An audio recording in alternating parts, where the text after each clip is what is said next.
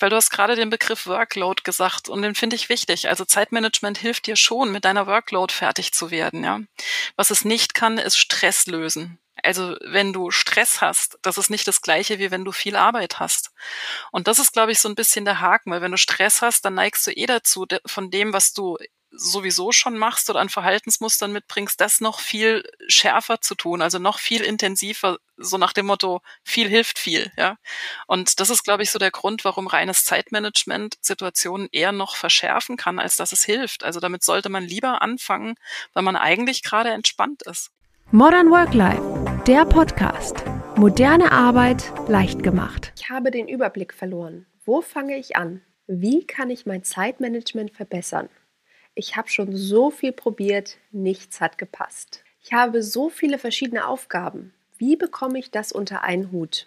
Hast du dir diese Fragen auch schon mal gestellt? Über 51 Prozent der Arbeitnehmenden sind mit ihrem Job unzufrieden.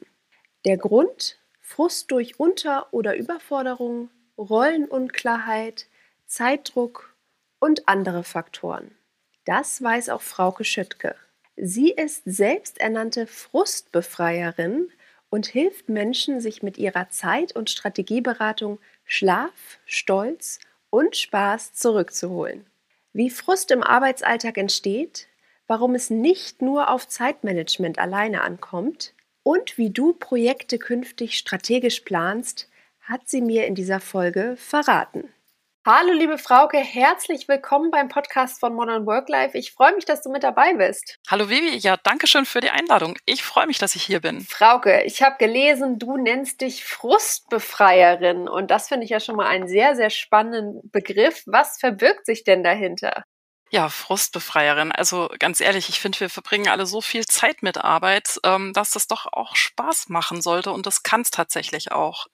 Es gibt drei Bereiche, an denen ich hauptsächlich arbeite. Das ist einmal das Thema Zeitmanagement, also Umgang mit der Zeit, äh, das Thema Planung, also wissen, was du tust und in welcher Reihenfolge du es tust und ähm, auch das Thema Zusammenarbeit, weil einiges geht halt doch leichter, wenn du miteinander und nicht gegeneinander arbeitest. Das sind so die drei Hauptfrustbereiche, an denen man wirklich gut mit Kleinigkeiten was tun kann. Würdest du denn sagen, wir sind viel zu frustriert von unserer Arbeit? Also ich weiß gar nicht, ich glaube, es gibt ja auch Studien darüber, also auf jeden Fall über die Hälfte, wenn nicht sogar über 60, 70 Prozent sind, glaube ich, auf der oder würden ihren Job wechseln oder sind unzufrieden mit ihrem Job. Also herrscht einfach viel zu viel Frust in den deutschen Unternehmen. Da habe ich jetzt wahrscheinlich ein bisschen ein verzerrtes Bild, weil ich habe natürlich mit Leuten zu tun, die frustriert sind.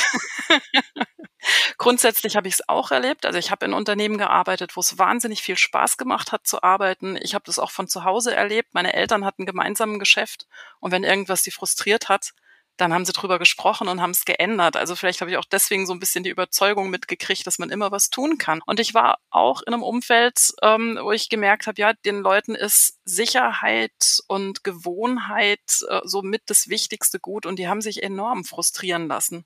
Und da würde ich schon sagen, ähm, da habe ich einige Menschen kennengelernt, die sich wirklich lange haben frustrieren lassen, auch ohne viel dagegen zu unternehmen. Was schade war, weil es sind Kleinigkeiten, mit denen du was tun kannst. Ja, ist natürlich auch, wenn wir jetzt gerade auch über Gesundheit am Arbeitsplatz sprechen und äh, die psychischen Erkrankungen, die sind ja auf dem Vormarsch, dann kann ich mir natürlich sehr vorstellen, dass wenn du diesen Frust über lange Jahre hast und, und äh, nichts änderst oder nichts von außen geändert wird, dass das auch teilweise körperlich, aber auch geistig krank machen kann. Also wenn man immer zur Arbeit geht und ich kenne es auch von mir, ich hatte auch Arbeitsstellen, zum Glück lange her, wo ich dann wirklich gedacht hatte, oh Mann, jetzt heute da schon wieder hingehen, da habe ich wirklich gar keine Lust drauf. Und ähm, es gibt ja auch diesen schönen Begriff der inneren Kündigung, dass man dann halt wirklich einfach nur noch seine Zeit absitzt und ähm, ja, eigentlich gar keine Lust mehr hat auf das Unternehmen, keine Lust mehr hat auf die Mitarbeitenden, keine Lust mehr hat auf die äh, Führungskräfte, auf gar nichts mehr und einfach sagt, naja gut, der Job zahlt jetzt irgendwie die Miete, da halte ich jetzt nochmal durch, entweder bis zur Rente oder bis ich was Neues gefunden habe oder bis äh, was auch immer ich mich versetzen lasse.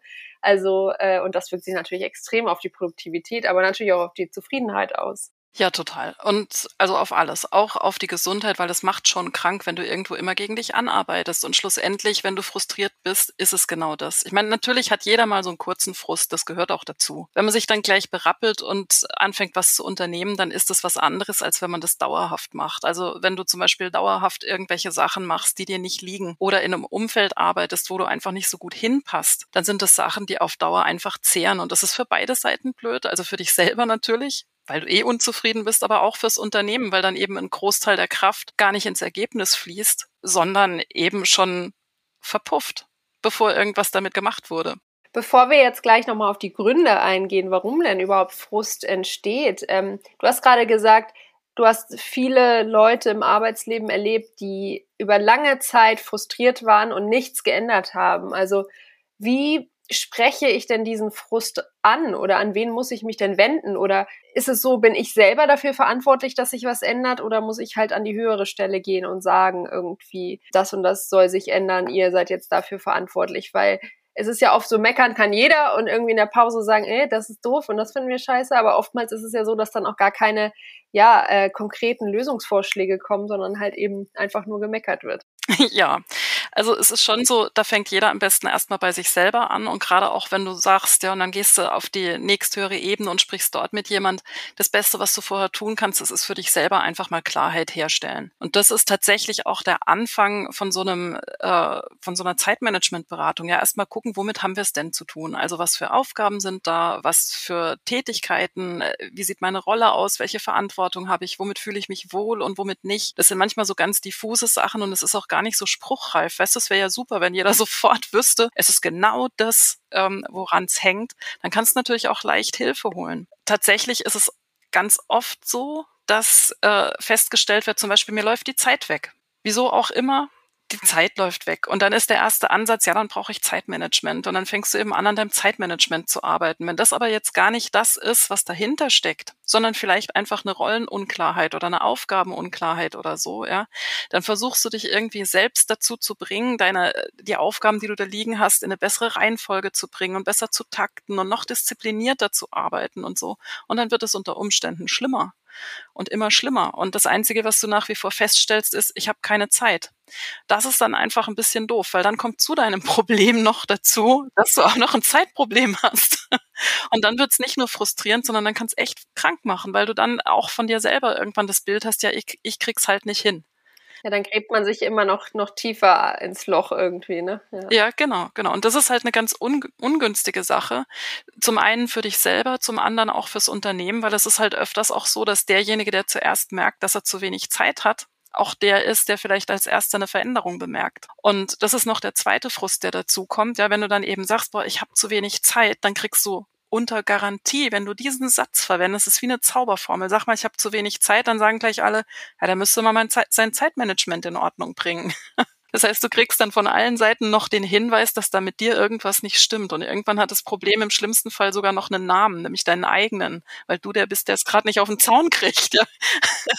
Und wenn du genau hinguckst, dann ist es manchmal aber genau der, bei dem ähm, zum Beispiel irgendeine Veränderung ähm, noch nicht ganz vollzogen ist. Also so gerade in der Transformation oder so, ja, das sind eigentlich wichtige Infos, wenn einer sagt, bei mir klemmt's jetzt gerade. Weil vielleicht ähm, sind da noch alte Muster oder alte Abläufe oder irgendwas, was dem im Wege steht, dass der halt einfach mit seinen Aufgaben gut zurechtkommt. Oder er ist der Erste, der merkt, dass die Kunden auf einmal was anders wollen. Oder, oder, oder. Also da gibt's ja viele, gibt's viele Möglichkeiten, was da der Grund sein kann. Und ähm, Meistens ist aber das Ergebnis, dass dann auf diesem offensichtlichen, nämlich der fehlenden Zeit rumgeritten wird. Du hast ja gerade diese drei Bereiche angesprochen, also Zeitmanagement, Planung und, und was war der dritte?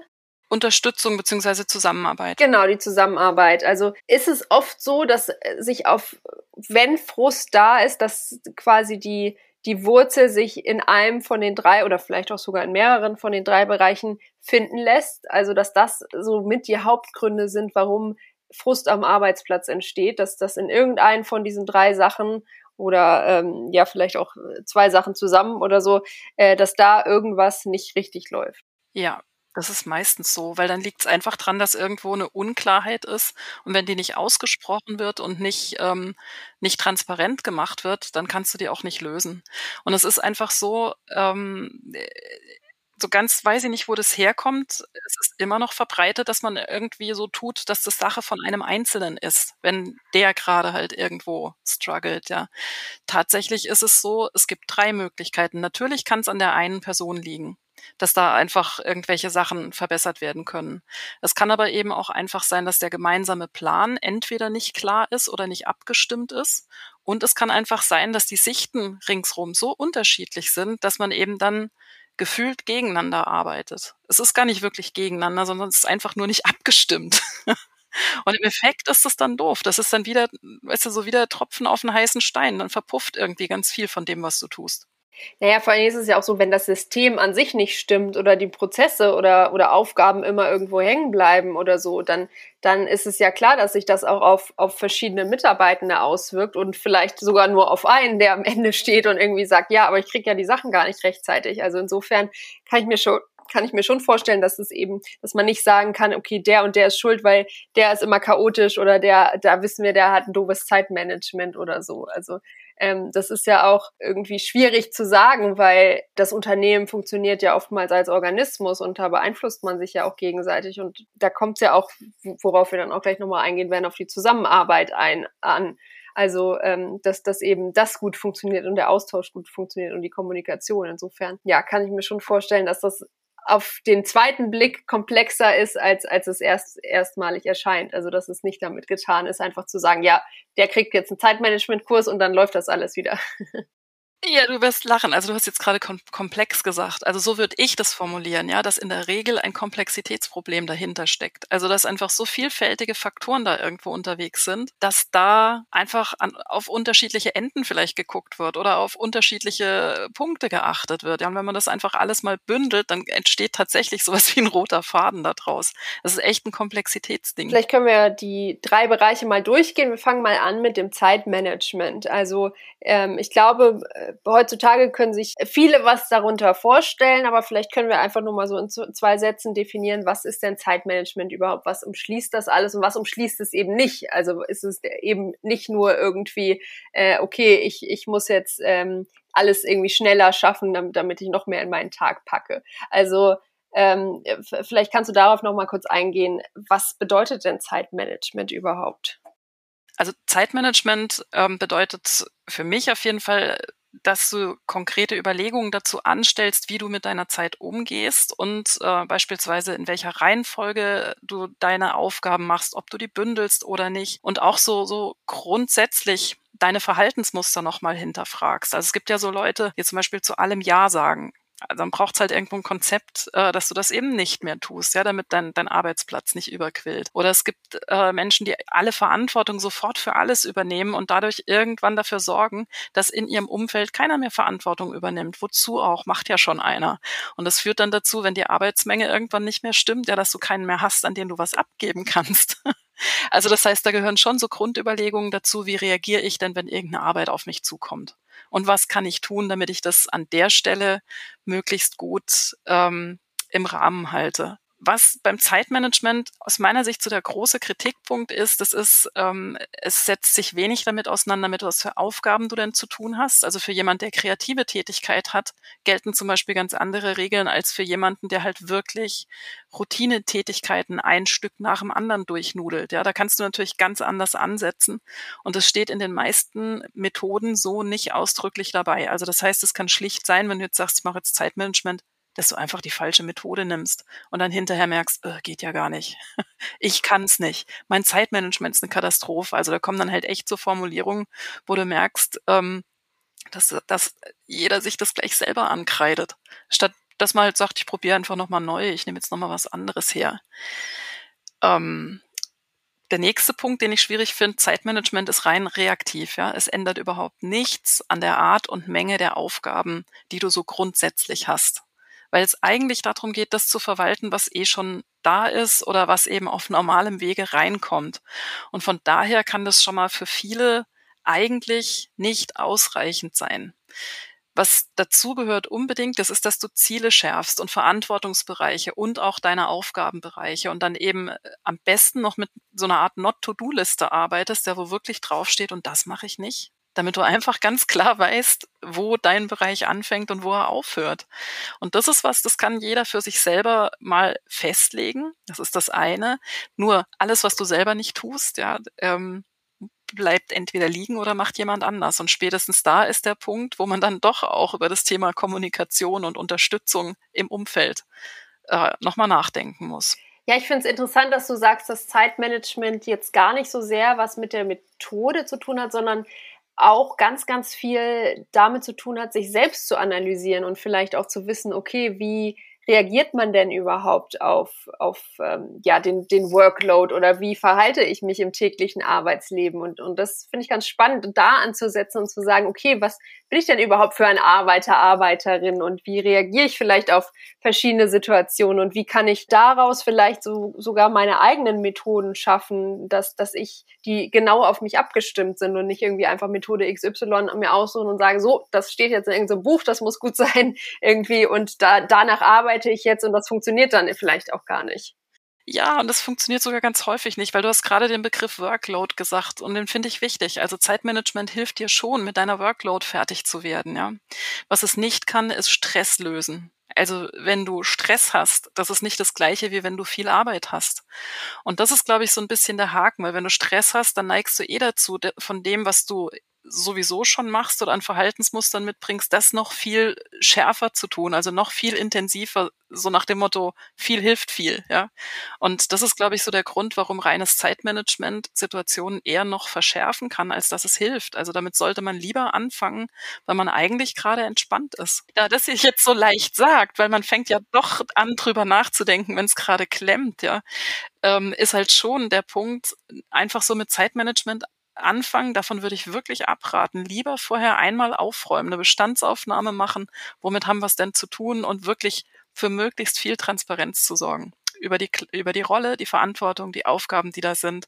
Und dann eben, weißt du, da kannst du unter Umständen schon ganze Zöpfe abschneiden. Also wenn auf einmal klar ist, ach so, das ist alles gar nicht meine Aufgabe, dann brauchst du dir natürlich auch nicht mehr überlegen, wie du die auch noch bei dir einbaust. Genau, das, das ist halt auch wichtig zu wissen, habe ich ja gerade schon mal angesprochen, dass es äh, beim Zeitmanagement eben nicht darum geht, möglichst viel in seinen Tag zu packen und zu sagen, oh, wie kann ich jetzt am besten noch zwei Stunden rausschlagen, damit ich noch mehr arbeiten kann, sondern das ist einfach, wie du auch gerade gesagt hast, mit dieser Not To-Do-Liste, was ich übrigens super finde und äh, gleich anfangen werde, weil das, das ist, äh, finde ich, finde ich spitze, auch mal festzulegen, was man denn alles nicht macht oder was man vielleicht alles delegieren kann oder wer vielleicht für, auch für andere Sachen verantwortlich ist oder so.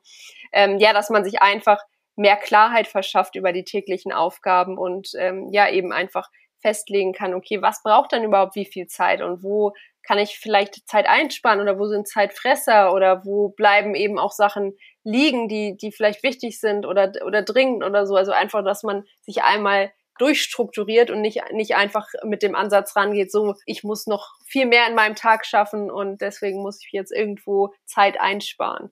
Das ist genau der Punkt. Also wenn du wirklich Zeitmanagement anfängst, nur mit dem Gedanken, das, was alles da ist, ähm, einzudampfen, um noch mehr zu machen, dann wird es echt schwierig. also es ist eher, ich meine, dann, dann kommt, kommt, der, der Frust. Frust unweigerlich, genau. Ja, also ähm, den Bereich Zeitmanagement, den haben wir ja jetzt schon mal so ein bisschen angesprochen und ähm, jetzt, jetzt geht's dann ja auch in die Planung. Also wenn ich erstmal die Basis dafür gelegt habe und mich so strukturiert habe, dann muss ich natürlich auch im Arbeitsalltag gewisse Dinge planen, ob das jetzt Projekte sind, ob das Aufgaben sind, ob das irgendwie Skalierung ist, ob das irgendwas anderes ist. Also eigentlich ist ja alles, was ich täglich tue, irgendeine Planung in irgendeiner Form. Also, und ich glaube, das ist, ist sowas, was oftmals nicht angesprochen wird. Also, wie plane ich denn richtig? Wie setze ich richtig Ziele? Also wie, wie schaffe ich es, von A nach B zu kommen und ähm, ja, eben Schritt für Schritt dahin zu gehen und ähm, ja, einfach meinen Plan zu folgen, weil ich glaube, da fängt es dann auch an, echt zu hapern und da kann ich mir auch vorstellen, dass da viel Frust entsteht, weil man hat irgendwie das Ziel vor Augen, man weiß, wo man hin will, aber man weicht dann vielleicht immer wieder vom Plan ab oder schafft es irgendwie nicht, einen strategischen Plan zu machen oder sowas und kommt dann irgendwie, man kommt und kommt nicht ans Ziel und arbeitet und arbeitet und denkt, jetzt bin ich keine zwei Schritte vorangekommen oder vielleicht bin ich noch drei Schritte zurückgelaufen. Also, wo setze ich da an? Also als erstes bei einer Bestandsaufnahme, da gehört dazu, womit habe ich es überhaupt zu tun? Also was liegt jetzt auf dem Tisch, was habe ich alles im Kopf und wirklich das einfach alles mal rauslassen. Das ist schon echt total befreiend, ja. Es ist gut möglich, dass du dann von, vor einem Berg von Zetteln oder Notizen oder was auch immer sitzt, aber der Effekt ist meistens, dass du dann mal drauf guckst und sagst, wow, ja, okay, na klar, raucht der Kopf, wenn da so viel drin ist. Und ähm, dann ist die Frage, wie strukturierst du das? Also da hat es ja verschiedene Ansatzpunkte. Das eine ist mal so ein zeitlicher, ähm, so ein zeitlicher Horizont. Also was ich immer mache, das ist, dass ich an der Stelle auch immer nach den Zielen frage. Und da ist auch zunächst mal egal, welche zeitliche Dimension dann kommt. Also ob das so ein allgemeines Lebensziel ist, was weiß ich, ich will immer Zeit für mich haben oder ich möchte irgendwann mal Familiehaus mit Garten oder keine Ahnung. Da kommen die unterschiedlichsten Sachen. Es kommen aber auch so ganz konkrete Sachen, wo man sagen kann, ja, und da kannst du tatsächlich im Laufe von einem Jahr beispielsweise mal drauf hinarbeiten. Und dann ist eben die Frage, wie kannst du das nochmal unterteilen? Also so, dass du nicht so diesen einen riesigen Berg da siehst, sondern dass du das schon mal unterteilst in kleine Etappen. Kannst äh, das dann in eine Reihenfolge bringen und sagen, so, und jetzt fange ich mal mit dem einen an. Das heißt nicht, dass du nur das machst, sondern dass du Schwerpunkte setzt. Das hat den Vorteil, die Punkte, wenn die so runtergebrochen sind, kannst du auch tatsächlich erreichen. Und dann siehst du irgendwann eben nicht mehr nur den Berg, sondern auch, was du alles geschafft hast. Der nächste wichtige Punkt ist, ähm, dass du deinen Kalender sauber hältst. Also, dass da wirklich alle Termine drinstehen und ähm, dass du einfach auch weißt, wie viel Zeit du überhaupt zur Verfügung hast. Das ist meistens wirklich so, wenn du dann mal anfängst zu puzzeln, also zu gucken, was steht denn jetzt schon im Kalender drin und was kann denn überhaupt noch dazu, ja, dass dann äh, so ein Aha-Moment entsteht, so ja, äh, äh, das kann ja gar nicht gehen. Vor allen Dingen, dass man auch, auch äh, realistisch plant, also dass man auch Dinge wie zum Beispiel, wenn wir jetzt äh, ins Privatleben schwenken, auch Einkauf oder wenn man Kinder hat, die müssen irgendwo hingefahren werden oder dass man auch die Wegzeiten mit einrechnet. Also das, ich glaube, das vergessen viele und kommen dann eben in Zeit oder Planungsnot, weil das einfach nicht mit mit äh, mit mit reinkommt oder dass man sich halt auch genug Zeit zwischen den Terminen gönnt, falls jetzt irgendwas schief geht oder falls man mal kurz durchatmen muss. Also ich glaube, da da fängt schon an, dass man da halt wirklich ganz extrem auch ehrlich mit sich sein muss und, und äh, wirklich äh, sagen muss, okay, wie du gerade sagst, wie viel Zeit habe ich denn überhaupt am Tag? Und was ist mir auch wichtig? Wo sind meine Prioritäten? Ja, genau. Also du nennst es jetzt ehrlich mit sich selber sein. Also ich sag immer eben, du musst einfach mal wirklich vorausschauen. Was heißt das denn? Also ähm, was heißt es, wenn da jetzt beispielsweise ein Gespräch steht? Also bei mir steht dann immer, je nachdem, was es für eins ist, mindestens eine Viertelstunde Vor- und Nachbereitung noch mit im Kalender, weil sonst brauche ich die meisten Gespräche gar nicht führen. Also wenn die hinterher verpuffen, weil ich keine Notizen habe und mir nicht vorher drüber Gedanken gemacht habe, was da überhaupt will, dann kommt ja auch nichts raus. Also das heißt, da steht dann nicht nur der Termin drin, sondern eben auch Vor- und Nachbereitung. Bei mir stehen tatsächlich auch private ähm, Sachen drin. Und zwar nicht, weil ich jetzt irgendwie mein Privatleben mit dem Geschäft so vermischen will, sondern es hat einen ganz praktischen Grund. Und das war auch schon zu Zeiten so, wo ich eben nicht selbstständig war, sondern in einer Firma gearbeitet habe. Ähm, wenn ich jetzt beispielsweise wusste, da hat ein Kind Geburtstag, dann habe ich mir da, also eins von meinen, dann habe ich mir da Urlaub genommen. Wenn ich wusste, Weihnachten steht an, dann habe ich mir in der Vorweihnachtszeit ein paar Nachmittage blockiert. Das hat alles den Vorteil, dann weiß ich schon mal, also ich habe wenn ich es brauche, den Freiraum, weil mir kann niemand anders da was reinplanen. Da ist ein Block drin. Und das mache ich jetzt eben auch. Ich meine, ich arbeite mit einem automatischen Kalendertool, weißt du, so dass jeder, der will, einfach äh, über die Webseite oder LinkedIn, wie auch immer, einen Termin buchen kann. Ja, das funktioniert natürlich nur, wenn ich in meinem Kalender stehen habe, wann ich überhaupt Zeit habe und wann nicht. Und dann geht es noch weiter. Also es gibt ja auch regelmäßige Tätigkeiten, beispielsweise die Buchhaltung oder so, ja. Ähm, da ist alle paar Wochen ähm, so zum Monatsende habe ich dann einen Blog drin, wo ich einfach weiß, da mache ich alles, was jetzt an Buchhaltung aufgelaufen ist. Das kommt unweigerlich, also es ist keine Überraschung und es braucht auch Zeit. Also plane ich es halt ein, weil die Folge ist, wenn ich mir jetzt was vornehme, dann gucke ich in den Kalender und dann sehe ich halt, okay, ich habe eben in der nächsten Woche nur zwei halbe Tage, ja, dann brauche ich mir auch nicht Programm für fünf vornehmen. Das das ist frustrierend. Und ähm, das hat was mit vorausschauend Arbeiten zu tun, wenn du so planst. Und ich finde, es gibt einfach ein gutes Gefühl, wenn du irgendwie so von diesem größeren, weißt du, so diesem größeren, wo will ich denn eigentlich hin, immer weiter runterbrichst, wirklich bis zur Monatsplanung, Wochenplanung und dann so die Tage auch entsprechend verplanst, gar nicht um dich irgendwo reinzuzwängen, im Gegenteil, das geht recht locker, da sage ich gern auch noch gleich was dazu. Aber wenn du so ein konsistentes, äh, konsistentes Set an Zielen hast und da immer wieder einen kleinen Schritt gehst, dann hast du einfach das Gefühl, du hast die Sache im Griff und kannst dich freuen über das, was du gemacht hast. Äh, also was für mich total wichtig dazugehört und das ist wirklich was, das habe ich noch in keinem fremden Kalender gesehen. Termine zum Planen. Ich habe tatsächlich Strategie-Meetings mit mir selber. Das klingt jetzt ein bisschen, ja, ja weiß, ich finde es klingt, ja. aha, oh, hey, dann bist du die Nummer eins.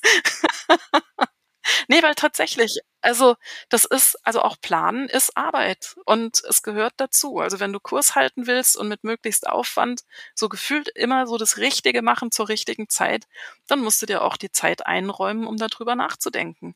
Und das ist bei mir auf jeden Fall ähm, eben einmal im Monat, um so den nächsten Monat äh, vorauszuplanen. Das ist am Ende der Woche, um zu gucken, also einerseits, was habe ich denn die Woche gemacht? Und meistens ist es dann schon Grund, sich mal auf die Schulter zu klopfen.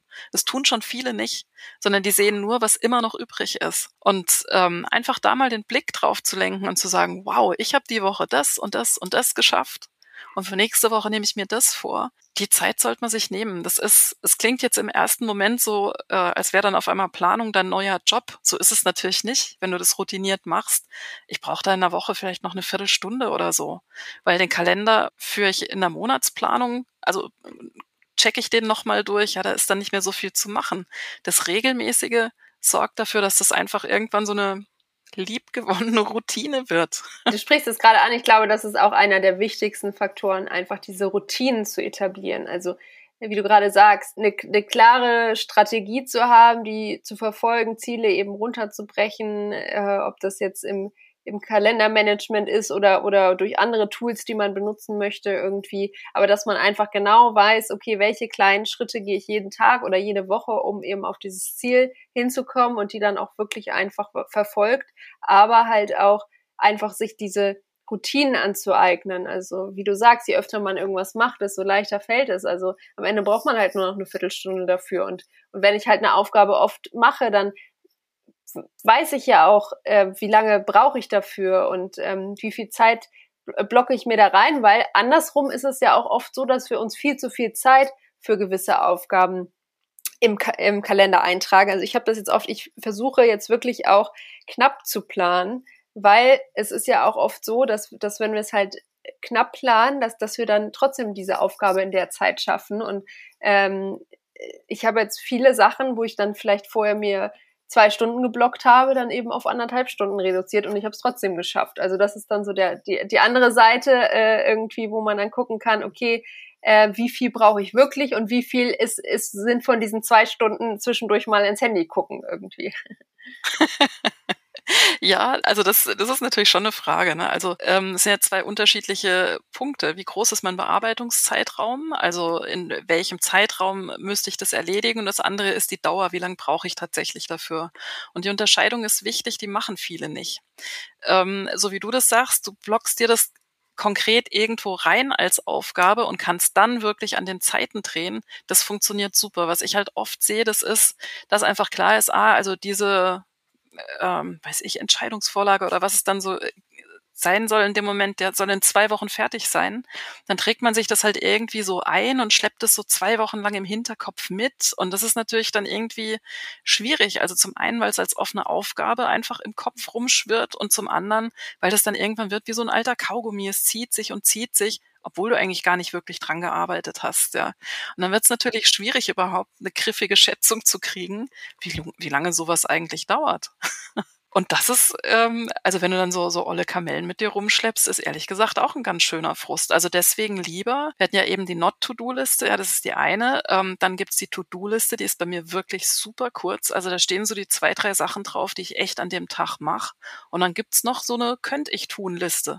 Da stehen offene Aufgaben drauf. Klar, wenn die einen Termin haben, notiere ich den da mit, mit drauf. Aber ähm, die stehen da geparkt sozusagen. Also da ist dann klar, ich habe gar nicht die Erwartung, dass die jetzt heute oder morgen mache mache, sondern ich ziehe mir die dann bewusst da raus. Und das ist ein ganz guter Trick, um einfach den Kopf frei zu halten für das, was du wirklich gerade da hast. Und allein das kann schon vieles beschleunigen. Ja, vor allen Dingen auch nicht immer den Frust zu haben, oh, also vielleicht hast du fünf Sachen geschafft von deiner To-Do-Liste, da stehen aber noch 20 drauf, die du zwar alle nicht heute erledigen musst, aber es ist ja so dieser psychologische Effekt, dass du denkst, immer noch so viel drauf und da, da entsteht ja dann auch wieder Frust irgendwie, dass du, wie du sagst, gar nicht zurückguckst und denkst, yeah, fünf Sachen geschafft heute und die waren auch gerade wichtig. Äh, sondern oh, da stehen ja noch 20 drauf, äh, habe ich schon wieder nicht geschafft, hatte ich schon wieder keine Zeit zu oder so. Von daher finde ich das gut mit dieser Unterteilung, dass man irgendwie sagt, okay, was ist jetzt wirklich dringend, was muss heute erledigt werden und was, falls ich noch Zeit habe oder Lust, was könnte ich noch machen oder halt morgen oder nächste Woche oder sowas das ist gefühlsmäßig eine voll andere Sache, ja. Also äh, eben, weil dann hast du dir drei Sachen vorgenommen, hast fünf geschafft, sitzt da und sagst, wow, ja. Und wenn du von dieser 20, 30 Punkte Liste nur fünf geschafft hast, das ist schon mal ganz anders. Und das ist auch mit ein Punkt, weshalb ich eben empfehlen würde, so so mal nach vorne zu schauen, was da so alles ansteht und dann Gruppen von Aufgaben zu bilden, weil du dann gar nicht jeden einzelnen Punkt dir irgendwo aufschreiben musst, sondern kannst dann schon Themengruppen bilden und kannst dann einfach ganze Themengruppen entweder verschieben oder, also beiseite schieben oder nach vorne holen. Also das macht einfach das Handling von den Aufgaben leichter und sorgt einfach auch im Kopf für Ordnung. Sollten wir denn eh von diesem Zeitgedanken wegkommen und aufgabenorientierter arbeiten? Also einfach nicht nach 9 to 5 planen und irgendwie sagen, den Tag muss ich mir jetzt vollpacken, sondern eher sagen, was muss ich denn heute erledigen? Und wenn ich das halt schon bis vier geschafft habe, dann kann ich mich freuen und äh, habe noch irgendwie eine Stunde Zeit für was anderes oder kann vielleicht die, die äh, vielleicht To-Do-Liste angehen oder sowas. Also sollten wir einfach davon wegkommen, jeden Tag so voll zu packen wie möglich und einfach wirklich mal zu gucken, was muss denn überhaupt erledigt werden an diesem Tag und was, was, ähm, was plane ich dann für die nächste Woche oder so. Ich würde es auf jeden Fall so machen. Also ich arbeite wirklich aufgabenorientiert und ähm, das heißt, dass ich auch jederzeit eigentlich weiß, was jetzt gerade so welche Priorität hat. Also bei mir sind meistens Termine, also Kundentermine, das, was absolut Vorrang hat und alles, was damit dazugehört. Und dann gibt's natürlich auch noch äh, andere Sachen, Marketing, Buchhaltung, äh, was auch immer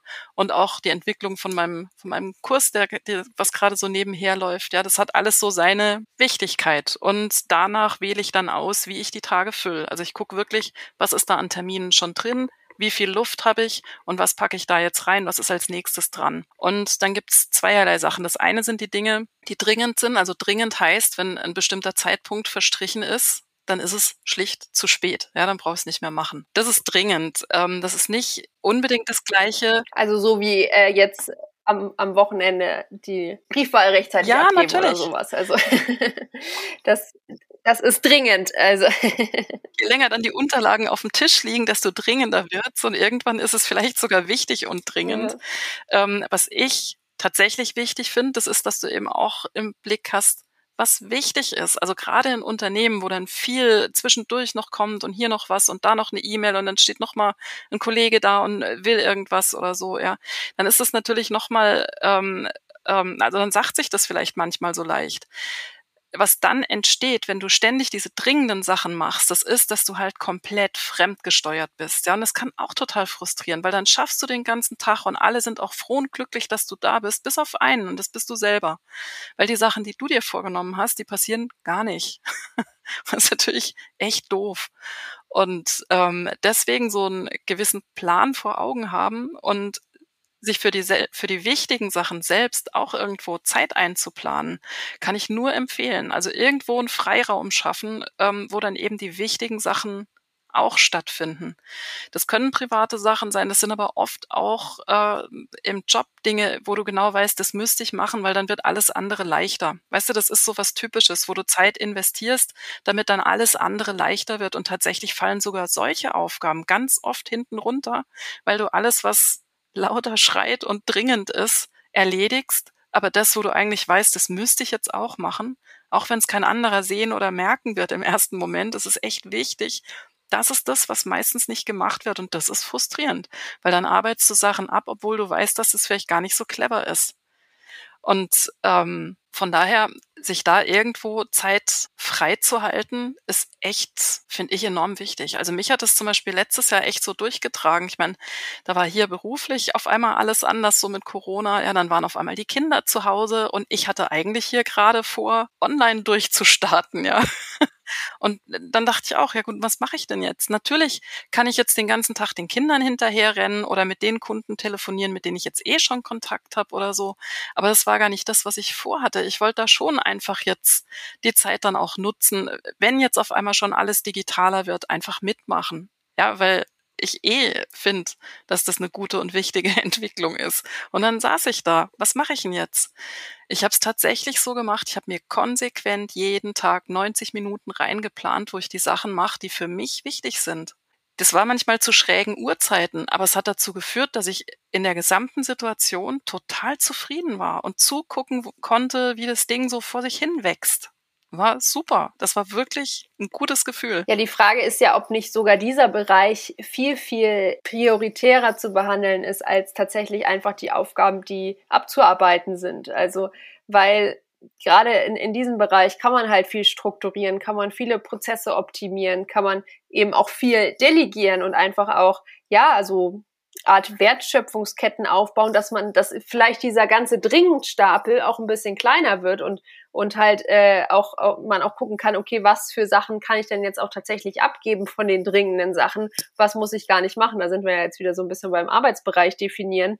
Und ich, ich glaube, dass es, wie du gerade sagst, dieser Bereich wird einfach so viel vernachlässigt, weil man immer in dieser Mühle drin ist und sagt, dann kommt schon wieder irgendwas auf den Schreibtisch und äh, dann wird gesagt, das muss bis morgen fertig sein, das bis, muss bis morgen fertig sein. Und ich glaube, gerade wenn es so um Frust geht, dann ist es wichtig, einfach äh, auch wirklich täglich mal innezuhalten und zu gucken, okay, wie kann ich jetzt hier das Ganze strukturieren, damit natürlich auch die dringenden Sachen erledigt werden, aber damit ich auch zu den anderen Sachen komme, weil da liegen ja meistens dann so die strategischen Sachen, wo man zum Beispiel jetzt gerade äh, das Unternehmen voranbringt oder wo man dann eben ähm, ja, gro große Projekte vielleicht plant oder in sich geht oder sagt, wie will ich mich weiterentwickeln und so, äh, wo soll es hingehen, also jetzt vielleicht auch gerade als Führungskräfte. Insofern, ähm, wenn ich halt immer nur meinen Schreibtisch abarbeite, dann arbeite ich halt immer nur meinen Schreibtisch ab und komme halt nicht voran. Ne?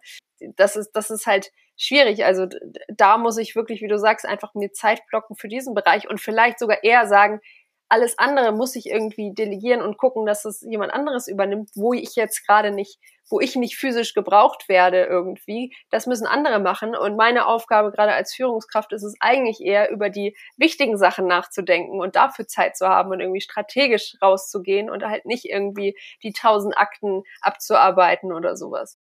Ja, also ganz, ganz klar. Also ähm, ich habe das selbst als Führungskraft immer so gemacht. Also ich finde, es gibt zwei Themen, die man unterscheiden kann. Das eine sind wirklich Routinetätigkeiten, wo ganz klar ist, was zu tun ist. Also ich hatte viel mit mit ähm, IT auch zu tun und dann gibt's ja tatsächlich Routinen, also wirklich ganz klare Abläufe. Und ähm, was wir da gemacht haben, das ist, dass wir immer geguckt haben, was davon ist denn Standard, weißt du, und haben dann wirklich so ähm, geguckt, wo kann man eine Doku schreiben haben wir eine Doku geschrieben, dann haben wir einen Werkstudenten das mal durchspielen lassen und geguckt, was dann passiert. Und irgendwann war das dann so weit, dass klar war, ja, guck, also das ist wirklich so, das kannst du Standard- und routinemäßig von A bis Z durchnudeln und dann ist natürlich der nächste Schritt, dass du es automatisierst. Dann gibt's Aufgaben, da kannst du sowas eher nicht so gut machen, ja, weil es zum Beispiel mit Menschen zu tun hat und die erwarten äh, und die reagieren ja immer irgendwie und du weißt es vorher nicht. das heißt, das sind so Entwicklungsprozesse. Das ist das läuft unterschiedlich. Da wirst du nie irgendwie an den Punkt kommen, dass du es programmieren kannst oder so. Da kannst du dir nur überlegen, wie kannst du denn bestmöglich damit umgehen. Und wenn du so die zwei Sachen schon mal unterscheidest, ja, und dir an der einen Stelle die Arbeit immer leichter machst und an der anderen äh, Stelle eben guckst, was sind denn unsere Erfolgsrezepte, wie können wir das gemeinsam immer besser machen, dann hast du schon echt äh, was gewonnen. Also das war für mich immer so ein bisschen so die Grundstruktur. Ja, kann man es irgendwann strukturieren oder können wir uns einfach so das Leben leichter machen mit was auch immer. Meistens mit Rückmeldeschleifen, dass du weißt, einen Rückblick machst und dann äh, überlegst, das können wir nach vorne besser machen und so. Also ich glaube, wenn du die zwei äh, Sachen so auf dem Schirm hast, das ist viel wichtiger, als wenn du irgendwie ständig im Alltagsgeschäft versuchst, diesen Berg, der eh immer da sein wird, abzutragen. Ja, vor allem finde ich das gerade ganz gut für alle Führungskräfte, die jetzt zuhören. Also fragt euch doch einfach mal, könnte die Aufgaben, die ich tagtäglich mache, nicht auch ein Student machen? und wenn die Antwort ja heißt, dann solltet ihr wirklich was ändern an euren Aufgaben. Insofern, äh, es gibt ja einen Grund, warum man Führungskraft ist und warum die anderen noch Studenten sind. Deswegen, da ist es, glaube ich, auch ganz wichtig für viele Führungskräfte zu wissen, man darf auch Sachen abgeben. man muss nicht alles alleine machen. Nee, im Gegenteil. Also die anderen mit dazu holen ist eine ganz wichtige Sache. Ich meine, man ist ja deswegen ein Team, weil jeder was anderes kann. Ne? Und ähm, von daher da zu schauen, wer denn was am besten kann und wie man es am besten zusammenkriegt, das lohnt sich dann schon. und da sind wir ja dann schon bei dem dritten Punkt, ne? das Thema Unterstützung.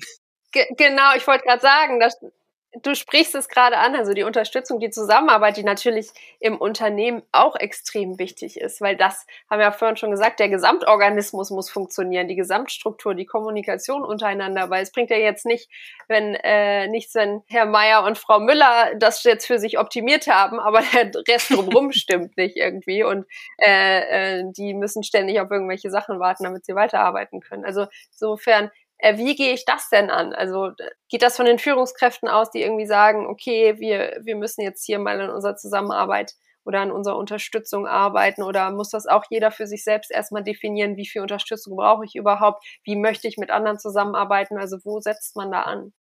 Am besten bei sich selber. Und ähm, das klar, als Führungskraft hast du dann einen anderen Hebel als als, als äh, normaler Mitarbeiter, also äh, klingt jetzt blöd, weißt was ich meine, als Nicht-Führungskraft beispielsweise, wenn man, du kannst ja auch führen, ganz ohne Führungskraft zu sein, ganz einfach dadurch, dass du gute Gespräche führst. Und das hat wirklich so ein bisschen was mit deiner inneren Haltung zu tun, dass du eben einfach mal hinterfragst, was passiert denn um mich rum, was sagen denn die Leute? Und vielleicht auch nicht gleich anspringst, wenn einer was sagt. Also was ganz oft an der Stelle passiert ist, ist, dass du selber mit irgendwelchen Überzeugungen arbeitest, also sowas wie, äh, ich darf nicht Nein sagen oder so wäre schon mal eine Sache, ja, also lieber Ja sagen, damit die anderen einen noch mögen oder so, ist ein Punkt, den viele ja mit sich so ein bisschen rumschleppen. Und wenn du da an dir selber schon mal äh, arbeitest und einfach weißt, doch, ich kann auch Nein sagen, zum Beispiel, wenn ich weiß, was dann passiert. Ich kann auch Nein sagen, wenn ich weiß, dass jemand anders das viel besser kann als ich. Ähm, das sind so Sachen, die kannst du mit dir selber ausmachen. Wenn du jetzt mit jemandem redest und das Gefühl hast, ähm, ihr redet gegeneinander oder nicht miteinander oder so, dann reicht's, wenn einer anfängt, mal zu hinterfragen, was da eigentlich passiert. Weil was ich wichtig finde, das ist einfach, dass jeder aus seiner Sicht und auf seine Art immer recht hat. So, und wenn einer anfängt, dann mal verstehen zu wollen, was der, was der andere denn so sagt und tut, dann ist schon mal viel gewonnen. Das, der einfachste Trick ist wirklich, wenn du mit jemandem redest und der sagt irgendwas zu dir, dass du dann einfach mal nicht sofort antwortest, sondern kurz nachdenkst und überlegst, okay, was könnte er jetzt gemeint haben? Und dir dann mal drei positive Möglichkeiten einfallen lässt. Und wenn du das tust, ja, dann wirst du auf einmal merken, wow, du hast auf einmal lauter super gute neue Ideen, was aus diesem Gespräch jetzt werden kann. Und wenn einer anfängt, da einfach anders mit anderen umzugehen, dann äh, ist es, dann hat das einfach Effekt auf alle. Das ist wirklich wie so dieser Stein, den du ins Wasser wirfst und der dann so Kreise zieht. Also das ist schon die Art und Weise, wie du kommunizierst. Und was dafür wichtig ist, das ist, dass derjenige, der damit anfängt, halt einfach auch Klarheit hat. Klarheit, was er will. Klarheit, dass der andere auch was kann. Klarheit, dass jeder auf seine Art Recht hat ähm, und schon kannst du da eine ganze Menge in Bewegung bringen. Und das Wichtige ist tatsächlich auch regelmäßig ähm, zu reden und sich abzugleichen und nicht zu denken, wenn ich einmal was gesagt habe, dann ist es gesagt und alle müssen es verstanden haben. Das ist nämlich meistens nicht so.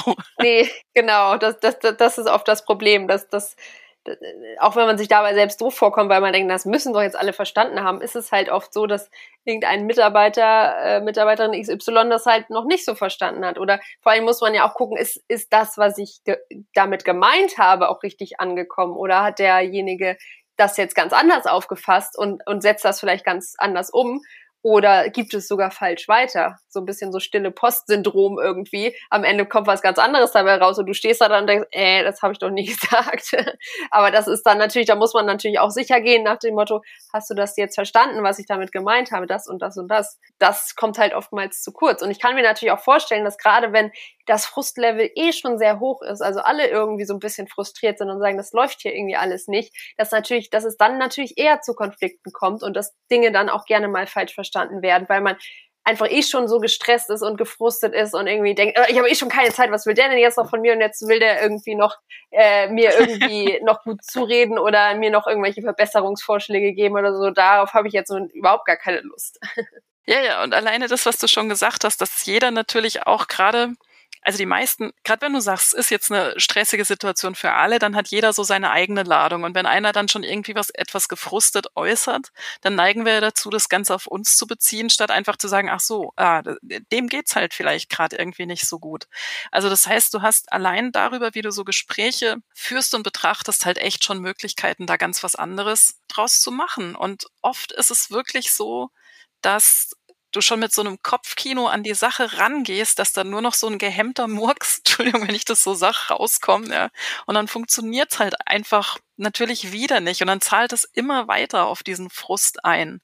Also was wirklich gut ist, das ist, wenn man dann einfach mal einen Cut macht und sagt, so, und wir setzen es jetzt einfach zusammen und hören uns mal alle Sichten an und gucken mal, wem es da wie geht und wie wir da jetzt gemeinsam was machen. Und das Gute ist, wenn du halt die Aufgabe im Mittelpunkt hast, und darum geht's ja schon, also gerade wenn wir jetzt auch über Zeitmanagement und Planung und sowas reden, wenn du da die Aufgabe im Mittelpunkt hast, dann ist es wie wie ein roter Faden zum dran langhangeln, weil ganz ehrlich, in jeder Organisation sind doch alle deswegen zusammen, weil sie miteinander arbeiten. Also es gibt ein gemeinsames Thema, an dem jeder was beizutragen hat. Und ähm, das ist wirklich ganz oft schön zu sehen, wie sich das dann auf einmal in Wohlgefallen auflöst. Ja, so diese ganze frustige Situation, die es vorher gab, wenn du auf einmal verstehst, wer, weshalb, was, wie macht und wie du es gemeinsam besser tun könntest. Liebe Frauke, jetzt die große Frage zum Abschluss. Wenn ich mir diese drei Bereiche wirklich vor Augen halte und mir auch mal selbst an die eigene Nase fasse und vielleicht erstmal bei mir anfange und erstmal gucke, was geht denn so an meinem Arbeitsplatz ab und in meinem Arbeitsbereich und, und wie kann ich das, ähm, kann ich das erstmal für mich optimieren, bevor ich dann die anderen hoffentlich im Dominoeffekt mit der Positivität anstecke, kommt dann der Spaß automatisch wieder zurück. Ja, tut er, wobei es eben also zwei Sachen gehören dazu. Also es gibt so diesen einen Moment, wo es auf einmal Schnick macht und wo du so das Gefühl hast, so jetzt ist irgendwie ein Knoten geplatzt und vielleicht musst du dann noch einmal über einen Schatten springen, um jemand ins Boot zu holen. Was mir jetzt aber wirklich, also es ist immer wirklich leichter hinterher. Also es lohnt sich wirklich, sich damit auseinanderzusetzen. Liebe Frauke, ich danke dir ganz, ganz herzlich für so viel Einblick in diese drei Bereiche, die so wichtig sind für unser Arbeitsleben, die manchmal vielleicht ein bisschen vernachlässigt werden und äh, dann zu Frust führen. Ähm, und ich hoffe natürlich, dass wir mit dieser Folge ganz viele Zuhörer, Zuhörerinnen inspirieren können, jetzt loszulegen und äh, sich mal Zeit zu nehmen für die Planung, fürs Zeitmanagement, für die Zusammenarbeit und dann hoffentlich andere mit dieser äh, Sache anstecken und vom Frust befreien. Das würde mich freuen, weil ganz ehrlich, ohne Frust macht's gleich mehr Spaß. Dankeschön. Modern Work Life, der Podcast. Gesunde Arbeit leicht gemacht.